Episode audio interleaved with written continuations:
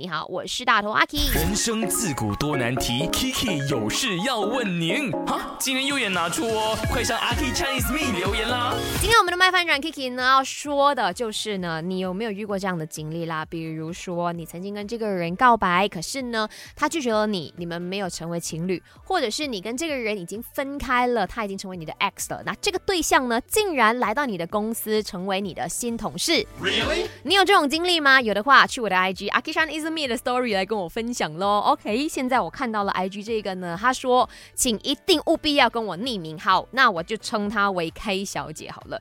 K 小姐这个故事呢，确实好像在看这一部电影一样了哈。她说呢，在中学的时期就跟这个男生表白了，那时候呢，这个男生就在大家的面前拒绝了她，原因是因为觉得她一点都不漂亮，还要讲她成绩不好。哇哦！你凭什么 我的反应会不会太大了？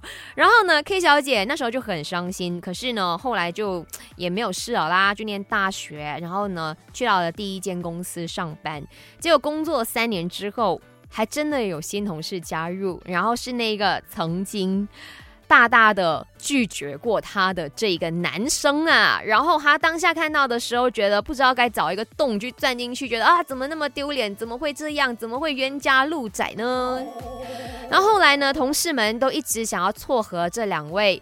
可是呢，K 小姐也没有跟大家讲明啦，他们之间的关系这样子，然后也一直表现出跟这个男生呢有很大的距离啦。然后只要有他出现的一些场合呢，呃，K 小姐都会避开啦，不出席这样子了。如果这种事哦发生在我身上的话，我会怎么样呢？我应该也会跟 K 小姐一样，装作不听不看不认识，最好不要来靠近我。